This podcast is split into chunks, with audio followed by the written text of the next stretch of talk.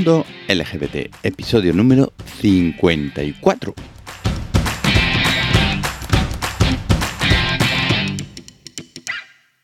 Bienvenidos y bienvenidas a este nuevo episodio de Mundo LGBT, tu podcast sobre diversidad afectivo, sexual y familiar.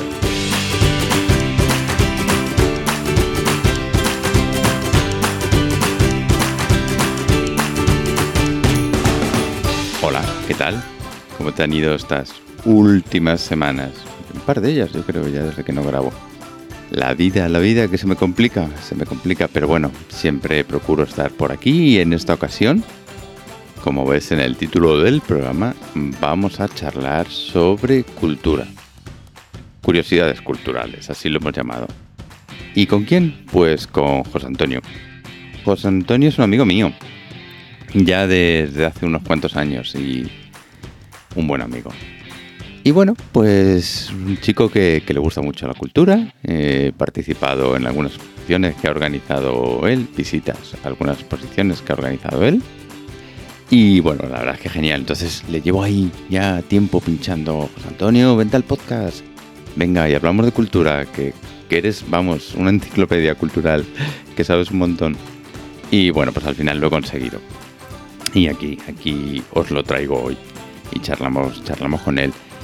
Vuelvo a pediros disculpas porque grabamos en una cafetería y a veces, bueno, pues ya sabéis, todo el ruido no, los sonidos típicos de una cafetería, ¿no? Y bueno, pues estarán por ahí, pero siempre me, me gustaba, me gustaba que lo hiciésemos en una cafetería, pues bueno, ese ambientillo cultural, ¿vale? Así que nada, sin más, que me enrollo como siempre. Os dejo con José Antonio y la charla que tuvimos. Ahora volvemos.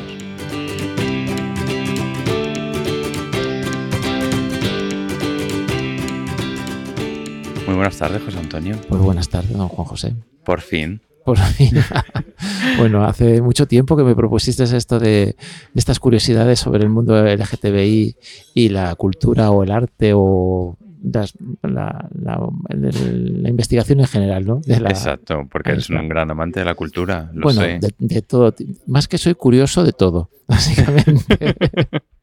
no, pero yo recuerdo las excursiones que hemos hecho, las visitas guiadas que hemos hecho y la verdad que ha sido una gozada. Y sí, has, has triunfado. ¿eh? He triunfado como, como cualquiera de Operación Triunfo, como Maya, lo mismo. Lo que pasa es que yo no tengo a Alfred, pero bueno, la vida es así. Ahora que se han separado. La vida es, es muy grande. Sí, pero bueno, a mí yo no me he vendido nada más. Yo no he tenido un triunfo más. Me hubiese gustado ser rosa, pero mira cómo está rosa ahora. No, Así que mejor no. que no. Pues hoy vamos a hablar de eso, de curiosidades culturales. Y nada mejor que contar contigo.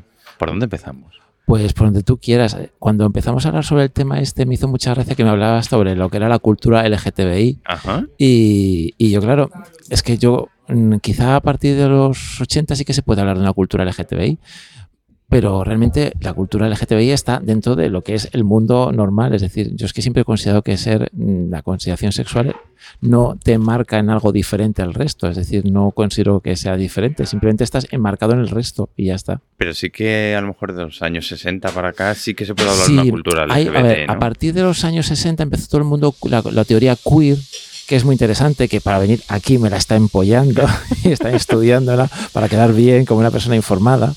Pero, y es esto, realmente lo que es el queer, que yo pensaba que solamente se refería al mundo gay, realmente queer lo que significa en inglés es rarito, lo que significa la traducción sería eso, es rarito.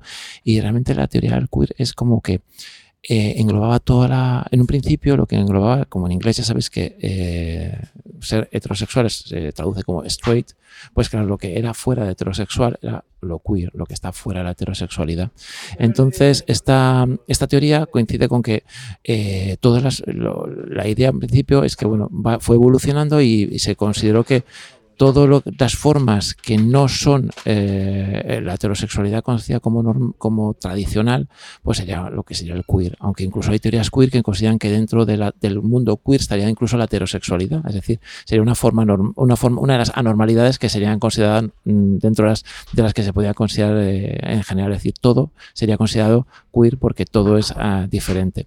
Entonces eso va muy enfocado en que cada persona tiene su propia experiencia y de su vida. Entonces cada, eh, cada persona, la concepción que tiene de su, de su biología y de su concepto como individuo, lo hace muy individual, por eso es la, el arte a partir de esa época, de los 80, pues hay muchas, de hecho hay un, hay un montón de, exposiciones ahora muy enfocadas a eso, sobre potenciación y ahora con lo del Me ahora aún más, enfocado en las diferenciaciones sobre individualizada y cómo cada individuo vive su experiencia vital diferente. Pero hasta eso, hasta los 80, porque anteriormente, aunque se habla de un arte queer, de hecho el año pasado una exposición en la Tate de Londres que como, como aniversario del 50 años de la, legalización, de, la legalización de la homosexualidad en Reino Unido, de la despenalización, mejor dicho, porque fue en el año 1967 fue cuando se despenalizó la, sodomía eh, totalmente, porque en 1861 fue cuando se, quitó la pena de muerte en Reino Unido, pues hubo una exposición en la Tate que va sobre el arte queer, que va enfocado como desde mediados del siglo, desde eso, de 1861 a 1967. Entonces ahí van informando sobre toda la evolución del, proceso evolutivo. Se considera queer porque van tratando temas de, relacionados con el mundo homosexual, pero realmente la teoría queer surge mucho muy, posteriormente. Entonces vamos a hablar de... De todo. De todo porque realmente... Pero me refiero de autores y... Yo creo que lo más interesante sería pues eso, contar cosas graciosas, por ejemplo, de... Porque están lo que son los autores que son homosexuales o que suponemos que son homosexuales, porque claro, no sabemos realmente lo que pasa en el siglo XVI o en el siglo XV o en el siglo XVIII de su vida, no lo sabemos, suponemos que lo pueden ser por las cartas o lo que ha dejado reflejado las, los procesos penales que han tenido. Tenemos esa parte.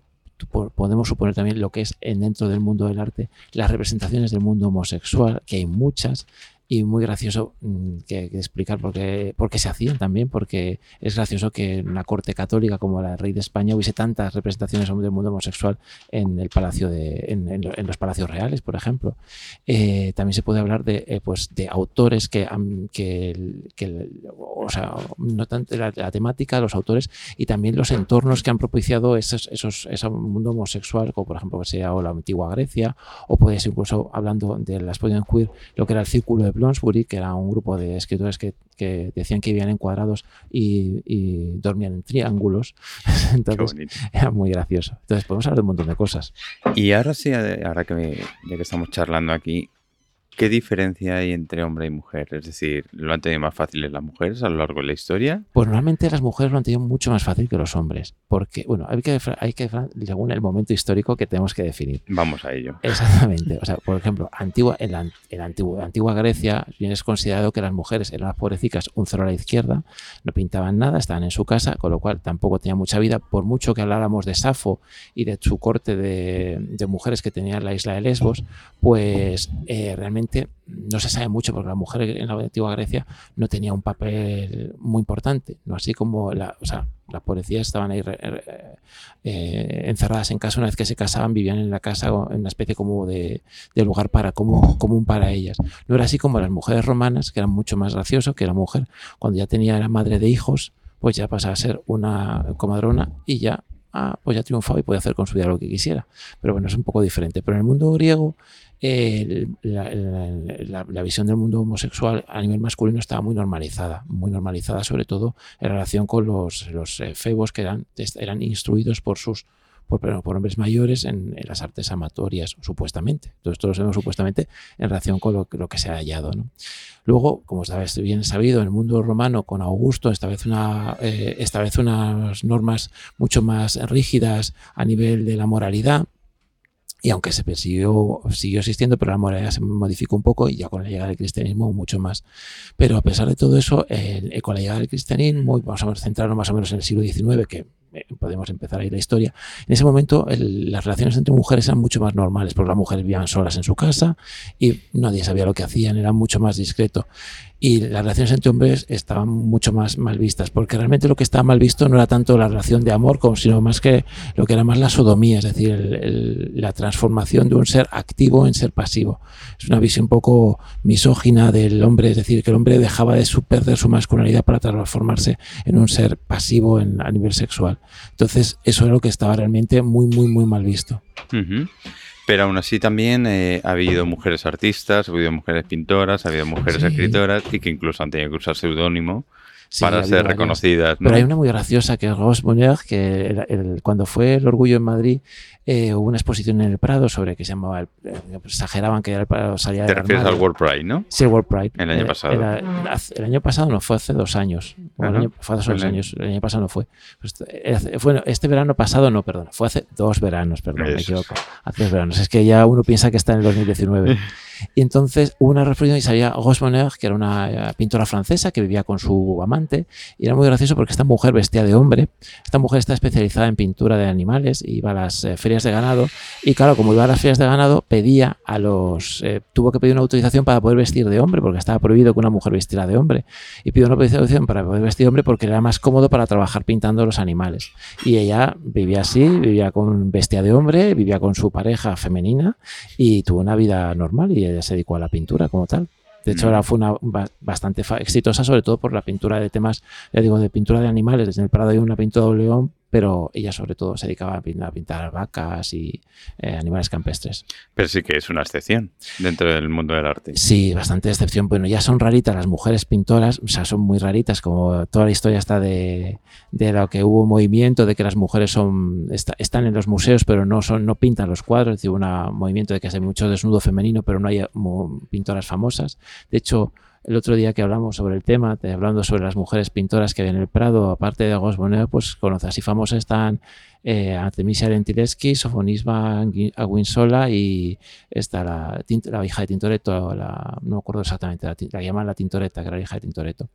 Eh, sí, porque justamente ahora se está celebrando el segundo centenario. El segundo centenario y han sacado la pintura de Artemisa Gentiles, que la, la, que tienes del bautismo, el nacimiento de San Juan Bautista. Y en el evento que había el otro día dijeron que solamente había siete cuadros de mujeres. Sí, están los de Clara, Clara Peters, que es la otra que está. Que es una de las grandes pinacotecas del mundo, que solamente haya siete. Tampoco hay muchas más, ¿eh? Pensad que, que Clara Peters, por ejemplo, es, las mujeres no tienen acceso a las grandes, a las grandes, eh, a muchas, a mucha parte. Las mujeres solamente se pueden dedicar o bien al retrato o bien a la pintura de bodegón. Las, las, que eran decentes y formales, las decentes y formales, porque claro, eh, una mujer no podía pintar desnudos, no podía pintar desnudos, estaba muy mal vista.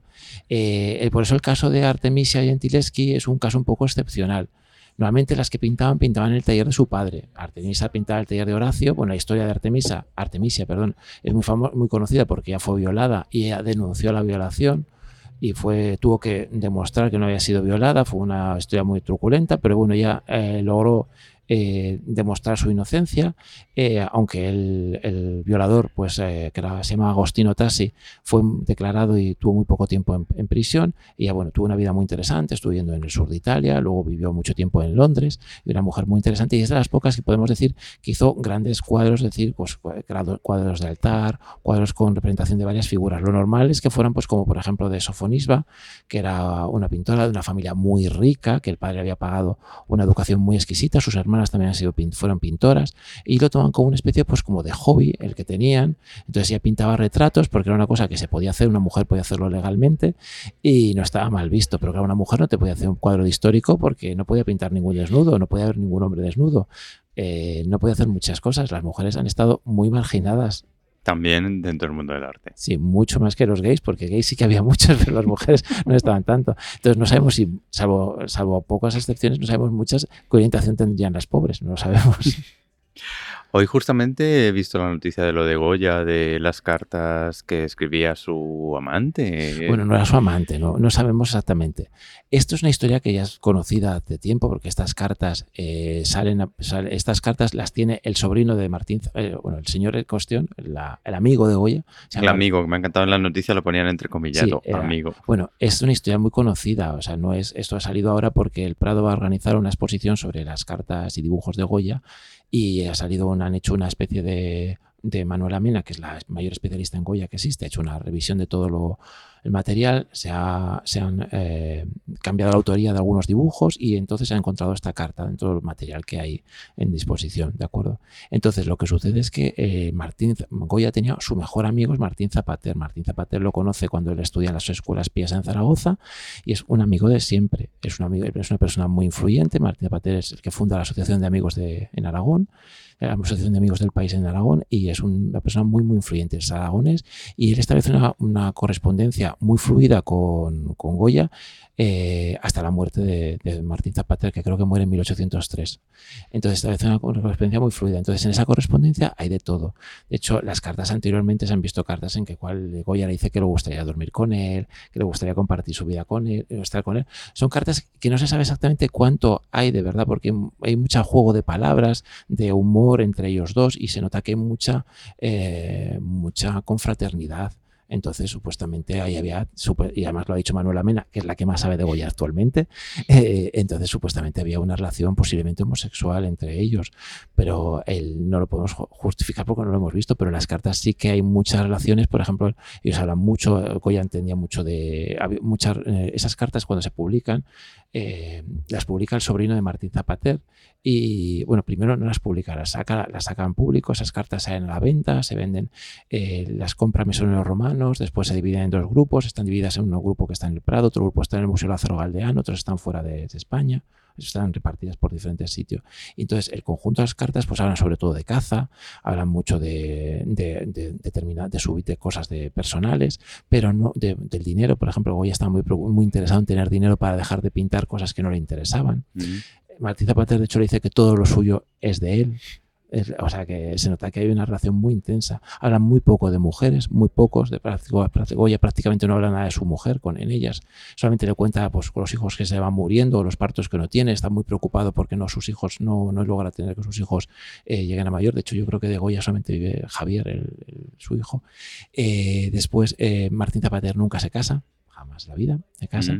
Eh, entonces, el, entonces yo digo que la idea sí que podía haber una relación homosexual entre ellos, pero claro, imagínate la España de la época, tampoco era una cosa para, para sacarlo muy en, el público. Ya, y lo que os está contando, esas cartas las saca su sobrino. Supuestamente Martín Zapata era una persona muy liberal, entonces claro, eh, posiblemente esas cartas fueron, fueron limpiadas, las, a lo mejor las que contenían mucho parte del de, tema liberal, político, y también quitarían algunas partes, a lo mejor si tenía mucho contenido homoerótico, a lo mejor también las puedo quitar. Y lo más interesante es que nos falta la otra parte, las que le mandó eh, Martín Zapatera a Goya, porque claro, esas no están. Porque hay una muy divertida en cual Goya pinta un pene y una vulva. Y entonces le cuenta, Goya le está contando en la carta que supuestamente Martín Zapatero le ha mandado una imagen de un pene. Y entonces dice, ¿eso cómo lo has hecho? Y dice, te lo has marcado con, con, con la pluma por encima. Te lo cuenta así. De hecho, eso pueden quien quiera leerlo, lo están en los. Eh, hay una. en, internet lo podéis encontrar, incluso en, el, en la web del Prado. Siempre, evidentemente, por los problemas que acontecía con, con, la homosexualidad, había que burlar a la iglesia, había que burlar al gobierno de turno, había que burlar. Pero en concreto, la Inquisición, ¿cómo se burlaba? Pues es que. ¿Se la podía burlar? Se burlaba todo con dinero, básicamente. Lo importante, bueno, pero siempre. todo con dinero. Pero hay casos interesantes. Eso tendría que la próxima vez contaremos de casos interesantes de en el siglo en la época cuando hubo hasta algunos nobles que fueron encontrados manteniendo relaciones sexuales de sodomía y que fueron juzgados había un noble, no me acuerdo exactamente el nombre, otro día os lo cuento exactamente, que fue juzgado porque estaba con un prostituto famoso en Madrid, eso se desarrolla en Madrid en el siglo, que fue 1500 y pico, en la época de Felipe II, que lo encuentran y el hijo de un noble lo tienen que lo muere por la Inquisición por sodomía. Pero en España no hubo, mm, a partir del siglo XVII o así, la sodomía ya no fue penada con pena de muerte, sino que se mandaba a galeras o prisiones, perdón, a galera o, galera o prisión, cosa que no sabíamos si era peor, o... a colonias, a las galeras, o a le mandaban a, de, viaje por ahí, cosa que no sabíamos que era peor. Pero en España realmente eh, la sodomía no a partir del siglo XVII, no, 17, creo que tengo que mirar la fecha exactamente, pero no tiene pena de muerte. Y otra época también oscura de esta historia de, nuestra España es el franquismo. También se ahí también se podía la censura como se la podía burlar. Pero la censura la burlaban, dependía mucho del gusto del. Franco le encantaban las películas, le encantaba el cine, le encantaba, le encantaba el cine. Y hay una, hay un libro muy bueno que se llama Violetas de España, que va sobre el cine español y los actores, el mundo que hay en la ciudad. Y hay películas sorprendentes que, bueno, en otro día te contaré que es realmente... Sí, porque ahora estamos teniendo una visión general. Hay hoy una película que es muy divertida, que es, divertido pensar que está hecha por los años 50 o 60, que es de, un actor argentino, que es la relación de un chico que se encuentra un poco incómodo en su mundo y empieza a tener amistades con otros hombres y es sorprendente que eso se saliera. Fue una película que no tuvo ningún éxito, no me acuerdo el nombre exactamente, pero el próximo día os lo, comento. Vamos, que siempre se ha podido burlar y más o, menos... más o menos. El problema de esto siempre ha sido lo mismo, es el dinero podía muchas cosas, el poder también, si eras famoso también podías hacer más cosas, te eso podías sobrepasar.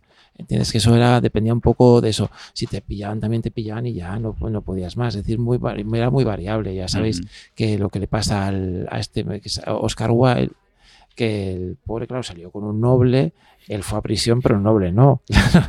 la historia es así. Es así. exactamente. Eh, ¿Hay alguna de las artes en las que puede haber más? Eh, pues no tengo ni idea. Eso sí que Ninguna, no, así no, tienes una percepción, más la pintura, la literatura. yo no tengo ni, no tengo ni idea. Yo creo que yo creo que pasa como en todo. Igual que hay, y eso cuando yo el, cuando salí del armario, eh, que, me, costó un montón cuando estuve yendo a, una la psicóloga del, que tiene la Comunidad de Madrid y el grupo de apoyo para homosexuales y transexuales, que es un sitio espectacular y excelente y ya de aquí doy la enhorabuena por, por mantenerlo, pues me acuerdo que me contó la, la, psicóloga, decía exactamente eso, dice, pero tú te crees, hay gays en todas partes, hay gays que son fontaneros, hay gays que son médicos, hay gays que son azafatos, hay en todas partes. A lo mejor alguna profesión hay, pero yo creo que en todas partes hay.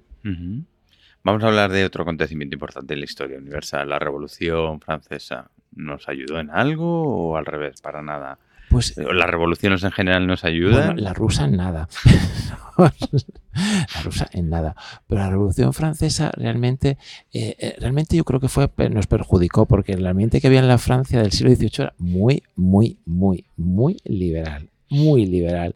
Y cuando llegó, lo que llegó posteriormente no fue tan liberal. Realmente fue, fue un proceso. A mí la Revolución Francesa es quizá el momento histórico que más me fascina de toda la historia. ¿Ah, sí? ¿Por qué?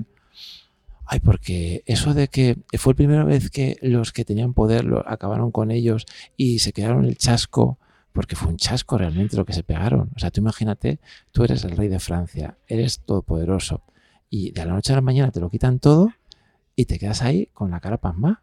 Pues eh, eso me fascina, me fascina, siempre me ha fascinado la Revolución Francesa. Pues la Revolución Francesa. Y a María Antonieta también le fascinaría mucho también aquello. A todos. pero, no, pero no, porque la Revolución Francesa fue muy complicada. No, no es, o sea, nosotros tenemos la idea de la, de la toma de la Bastilla, pero tiene varios procesos y uno de ellos se llama el terror y por algo se llama el terror, no por otro motivo, sino porque era una especie de dictadura mm, estaliniana eh, que duró poco tiempo, afortunadamente, pero que no mm, se seguían, no seguía ningún tipo de doctrina. Y, luego terminó con, la, con el imperio napoleónico. Entonces, no, en la Revolución Francesa, por eso me fascina, porque empezamos con un tema y volvimos a terminar en el mismo tema o peor. Entonces, no, sí que hubo una liberación, un cambio importante, exactamente, ¿no? Pero me refiero que, que a, nivel, a nivel social habría que estudiarlo. Porque no es tan. Pero la Francia del siglo XVIII era súper super divertida y súper eh, super liberal. Estaba muy bien visto casi todo. El siglo XIX es mucho más pacato que el XVIII. Así hablando, si tú imagínate que tienes una máquina del tiempo y puedes viajar a cualquier época, ¿en cuál te gustaría vivir relacionada con, con el arte y la cultura? Realmente cualquiera, cualquiera es interesante, ¿eh? Sí. Cualquiera es interesante. Quizá lo más, más interesante quizás sea Italia el de Renacimiento, quizá. Pero también vivir ahí entre, entre la suciedad que había en aquella época y sin, y sin baños públicos y sin nada de sin ducha es un poco incómodo. Pero la Italia del Renacimiento sí, porque ahí sí que era, sí que debe ser muy interesante, sobre todo la corte de los Medici en Florencia. Por eso.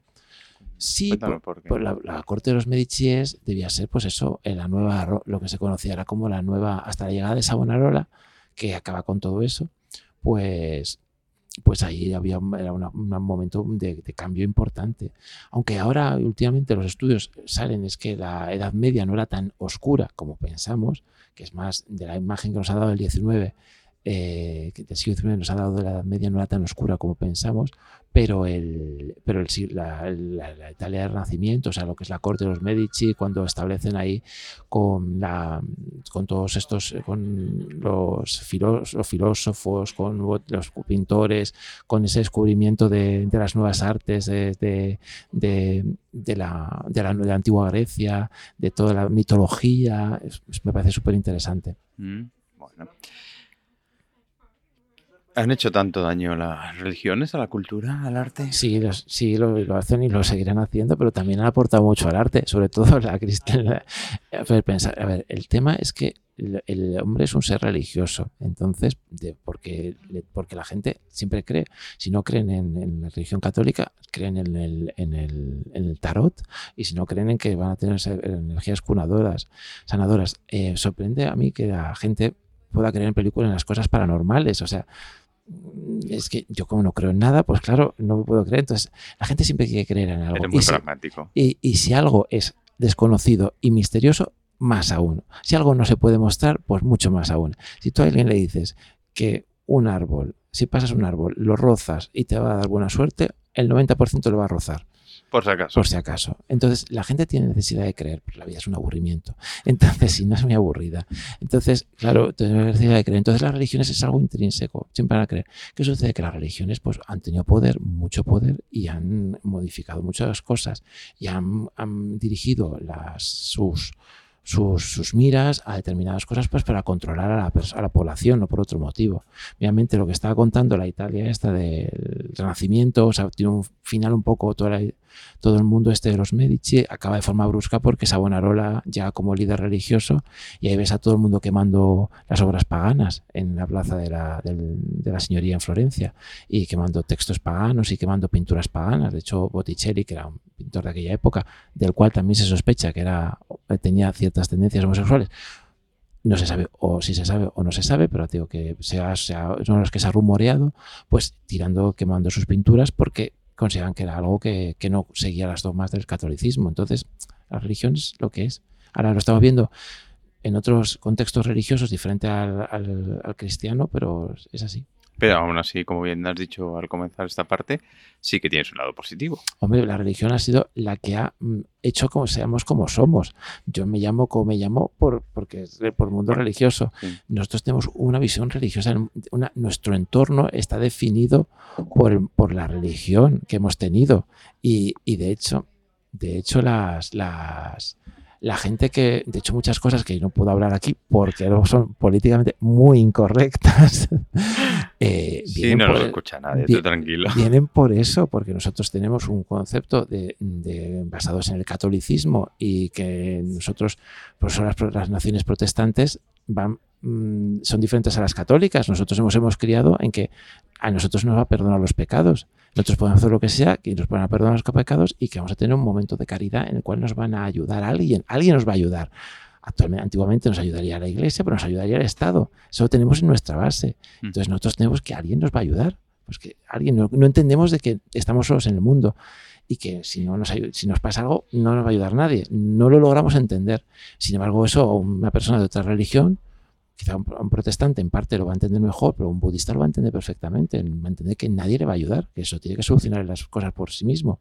Y nosotros como católicos no lo entendemos porque, claro, hemos vivido siempre la caridad. Ha sido algo muy intrínseco en nuestro mundo y, claro, lo tenemos muy mal. Venga, aprovecha y bebe, que estamos aquí en una librería café, tomándonos un, un té también. Ah, sí. Y ahora continuamos. Es que yo empiezo a hablar y no paro. No, eso está bien. Genial. Pero, no sé, ¿qué, qué estilos nos ha aportado la...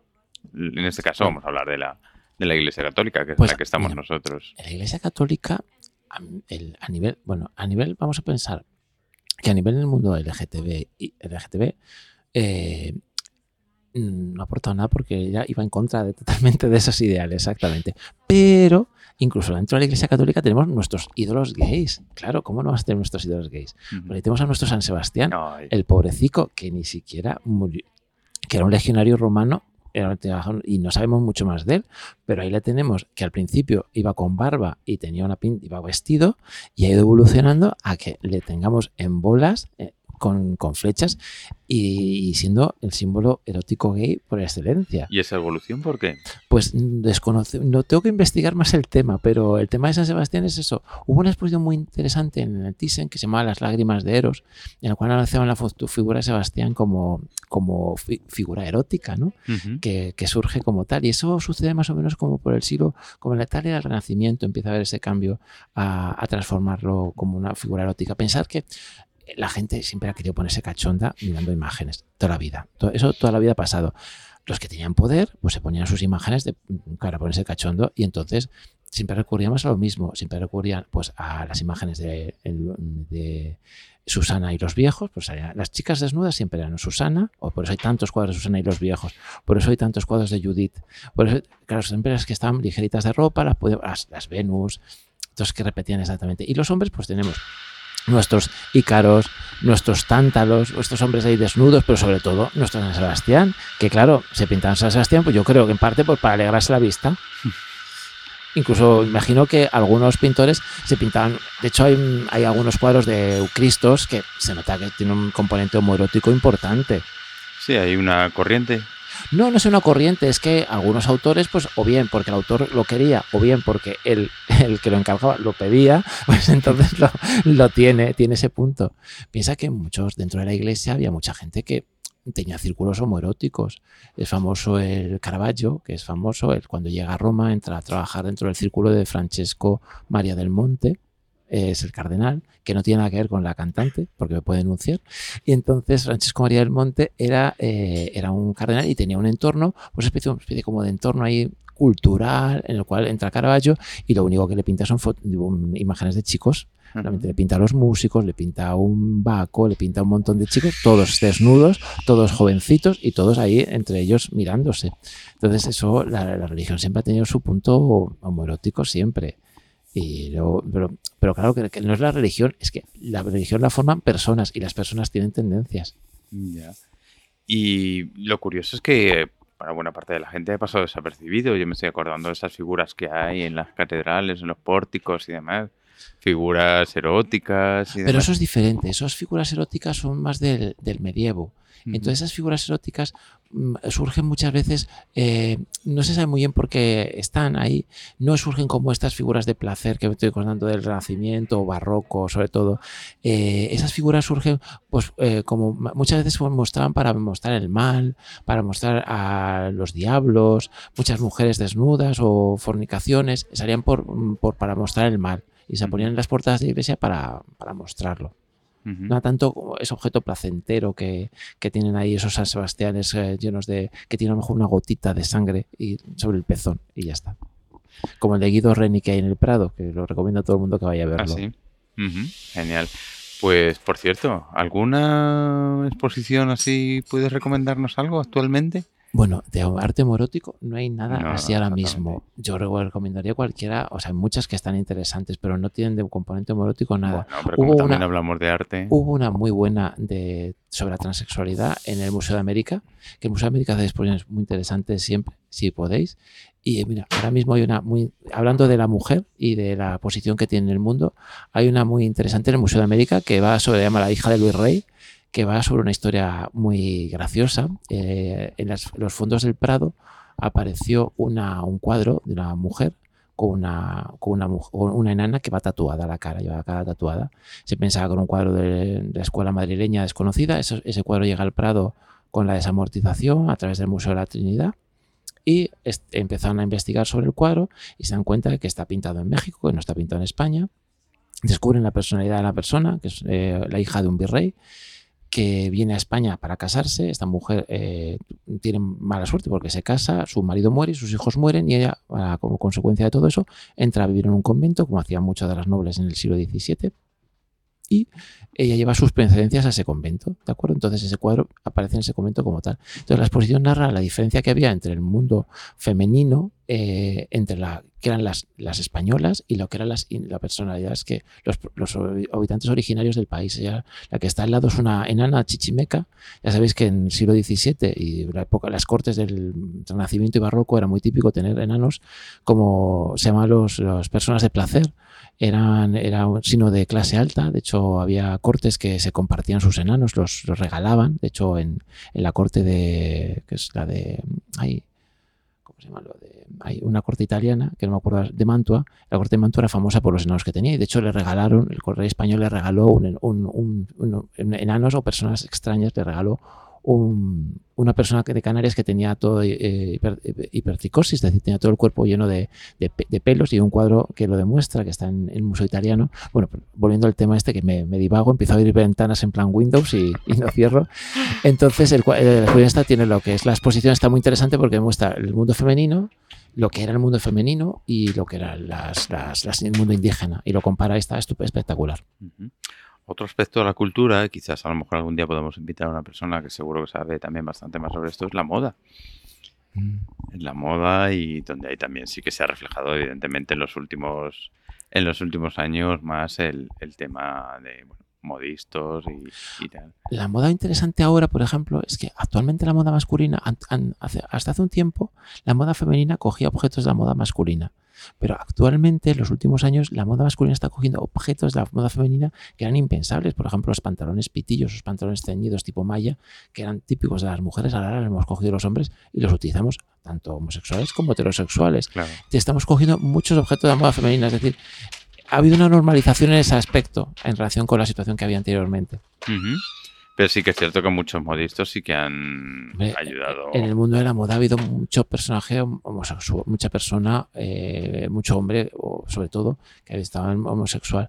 Lo que pasa es que también han tenido algunas vidas interesantes. Eso sería para entrarnos, porque personalidades hay muy interesantes que van desde Dior con su preocupación por la adivinación a Valenciaga o a Yves Saint Laurent. bueno, bueno. Sí, ahora aquí, como hemos recordado antes, estamos viendo una visión general en futuros episodios. Y, otro que te falta por mencionar, el mundo donde la homosexual es más divertida, que es el mundo del cine. El cine, por supuesto. esos actores que tenían sus dobles vidas, que se, les hacían, les montaban, y ahí sí que la persona que tú has dicho antes te puede hablar mucho de esos personajes, porque ahí sí que es muy divertido. A ver si conseguimos invitar a esa persona. Sí, seguro que sí. No Ese, bueno, te vas a reír porque en el mundo del cine sí que es muy divertido. Pues mira, haremos un día un especial sobre cine y LGBT y sobre sus actores y actrices para, para invitarle y que participe con, nosotros. Lo que era el costurero de Hollywood, que era muy divertido que de Hollywood y más cosas. Voy a contar, en el mundo del cine sí que ahí no podemos parar, porque sobre todo el Hollywood clásico, porque los estudios tenían un código que cubrían a las estrellas para que no se supiera nada. Supuestamente tenían que tener una imagen perfecta, entonces se le daba un, se les cubría todo. Entonces, sobre todo si eras de la Metro, que era el, estudio más importante, pues entonces ahí se cubría todo. Entonces hay historias muy graciosas, como por ejemplo, la de, bueno, voy a mencionar solamente una, la de, la de las eh, famosas... Eh, la historia de Marilyn Monroe con, John Crawford, que Marilyn Monroe tuvo una relación sexual con John Crawford, ya se lo contó a su psicólogo, pero no le gustó. John Crawford la cogió en quina, la tenía manía, porque claro, John Crawford quiso repetir, pero ella no quiso. Ella dijo que había tenido una vez una experiencia con, una mujer y no le había gustado y no quería volver a repetirlo. Y la otra la tenía una inquina y manía, entonces la ponía a parir, la, bueno, hay frases memorables, que si veis la serie FOT empieza con una crítica contra Marilyn Monroe que sucede tras esos acontecimientos. Es muy curioso. También hemos mencionado, aquí hemos comentado varias veces el tema de las antiguas colonias españolas y ahora Hispanoamérica. Era, hay ejemplos también allí de escritores, de artistas LGBT en general. Pues ahí ya no sé tanto. Hombre, sí que hay, porque sobre todo a partir del 19 sí que hay escritores y artistas que son LGTBI, pero, pero no, sé, no sé tanto. Lo que sí, por ejemplo, la exposición esta de la transexualidad que hubo en el Museo de América habla mucho sobre las culturas que había anteriormente, en, antes, de la llegada de la invasión de los españoles, sobre las culturas que había que sí que tenían muchos eh, normalizado las figuras, figuras que estaban en, transición, como me, hizo mucha gracia porque eran figuras, personajes que incluso eran considerados superiores porque estaban en transición entre los dos sexos y entonces se consideraban que eran, tenían poderes especiales. Normalmente están mucho en el mundo chamánico y cosas por el estilo. Los, que, los hombres que hacían papel de mujer y mujeres que hacían papel de hombre. Y bueno, con la, conquista americana más famosa, la monja Alférez, que vamos a contar de ella, que es un personaje um, patronomónico de, que, de, transexualidad como tal. Cuéntanos un poquito así para... La monja Alférez es una mujer que se llama Catalina y no me acuerdo, era vasca, y era vasca o vasco porque fue allí, eh, vino a España, vino, fue allí, hizo, se hizo pasar por hombre, o sea, tuvo una vida súper interesante. Luego lo que pasa es que hizo en el cine la película María Félix y cambiaron bastante todo, ¿eh? porque de hecho ves el retrato de, la, de, de, está con María Félix y la diferencia es abismal. Y luego María Félix no hacía ningún tipo de... no, se, no, transforma, no se transformaba en un hombre como hizo ella. Pero bueno, es así, es un personaje muy interesante. Es que para hablar de temas, cada día si quieres podemos hablar de un tema. Claro, claro, exactamente, sí, vamos a, ir, vamos a ir elaborándolo exactamente. O sea, que, que esto simplemente lo que he dicho es una un, pequeño acercamiento a las curiosidades de la cultura LGBT, como las hemos Y en relación con personajes en, en, en, la, Hispanoamérica, no sé, mejor en Hispanoamérica, eh, hay, hay, hay vidas interesantes y, bastante desgraciadas de, de, algunos de algunas escritoras que lo pasaron mal y, lo sufrieron. Entonces, hay, hay, es, es, es, las mujeres, en ese caso, algunas lo han tenido peor. Bueno, tenemos a nuestra querida Frida Kahlo, que está ahí. Por Frida, Kahlo, Frida Kahlo está en tantas partes y todo el mundo ya conoce la historia que mejor ni mencionarla. En general, las vidas de los artistas y las artistas han sido trágicas. LGBT. No, mm. no, depende. Hay ejemplos. Hay cada uno. Hay cada uno diferente. Hay personas que son diferentes, cada, cada persona es un mundo no tiene nada que ver. Yo es que me acuerdo de la película Abre de orejas de Stephen Frears y aquello era de verdad deprimente para aquella Claro, porque es que depende de la época también. Mm. Por ejemplo, tenemos autores, por ejemplo, Sargent, que era supuestamente, lo mismo te digo, era homosexual, tuvo una vida pues de gentleman y punto, y ya está, no se casó y ya está la gente que se ha comprometido más y que ha llevado su vida más hacia el límite, más hacia el límite, pues claro, la que ha sufrido más, eso pasa siempre. Si te pasas por la vida un poco de puntilla, sufres menos que si te implicas completamente. Ya, eso sí. Pues estamos llegando al final del programa. Pues espero no haber metido la pata en nada. No, nada, nada, nada, va a ir además así. Pero antes de terminar, no sé si te quería pedir alguna recomendación. ¿Algún cuadro, por ejemplo? ¿O algún libro? ¿O un cuadro y un libro? Bueno, si tienes así. Bueno, mira, hay un libro que ha salido hace poco que está en el Prado que se llama Los mitos del Prado, que ahí vais a ver mucho de mitología y la mitología tiene un montón de episodios eh, eh, gays y lésbicos muy divertidos además. Te fascina el Prado. A mí sí, ya lo sabéis, ya lo sabes de, memoria. Es uno de mis, lugares favoritos de mi vida. Y, mitos del Prado, dices. Sí, los mitos del Prado. Ha salido hace nada. Es un, libro que va sobre lo que es la mitología de los osos, las diferentes obras que hay, entonces van contándolo por épocas. Pero vamos que hay muchísimos libros que puedan recomendarse. Yo es que realmente leo, bastante, entonces de cada cosa puedes sacar algo diferente. Y un cuadro, venga, tu cuadro favorito. de esto que si pudieras te lo llevabas a casa. En plan, en plan homoerótico. Sí. Mm, yo creo que, a pesar de que yo ser gay, me quedaría con el nacimiento de Venus de Botticelli. Me ¿Ah, parece muy lésbico y me encanta. me encanta, es que me parece fenomenal, eh, me parece un cuadro espectacularmente, me encanta. Bueno. Sí que evidentemente te sigo por Instagram y sí que tu Instagram tienes, tienes en algunos tus viajes. fotos de viaje y paisajes. Bueno, pero si quieres puedes dar tu Instagram para que la gente te siga, por ejemplo. es muy fácil, es José Otro y ya está.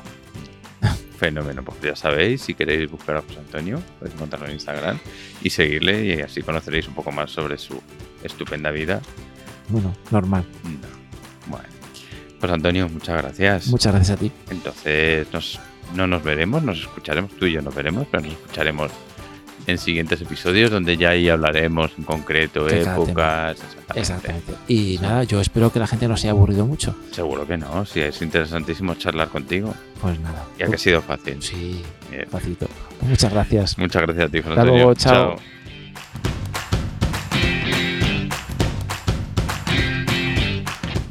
Bueno, espero que, os haya gustado la, la, charla que mantuvimos José Antonio y yo y la verdad es que tenemos un vasto mundo por ahí que, compartir y compartir con vosotros e investigar. O sea que seguro, seguro que pronto José Antonio le volveremos a, tener por aquí. Y hasta aquí, como siempre, el episodio de hoy. Ya sabes que puedes encontrarnos en las diversas redes de podcasting. Y bueno, y en la página web www.mundo.lgbt. Y por medio del formulario de contacto, hacernos llegar las noticias, ideas, propuestas, lo que se te ocurra y que crees que podría estar aquí. Anímate, que el próximo, como hoy José Antonio, El próximo o la próxima puede ser tú. Y por supuesto, si te ha gustado, no olvides compartirlo con todo el mundo, con todos, con tus amigos, con tus familiares, con la vecina del quinto, con tu amigo que pasea al perro, en fin.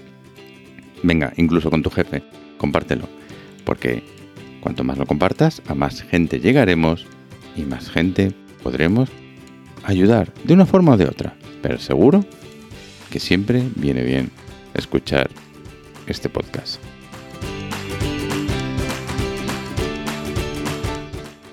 Y como es habitual, me despido con la frase de Harvey Mill. Sin esperanza, las minorías se rinden. Hasta el próximo episodio.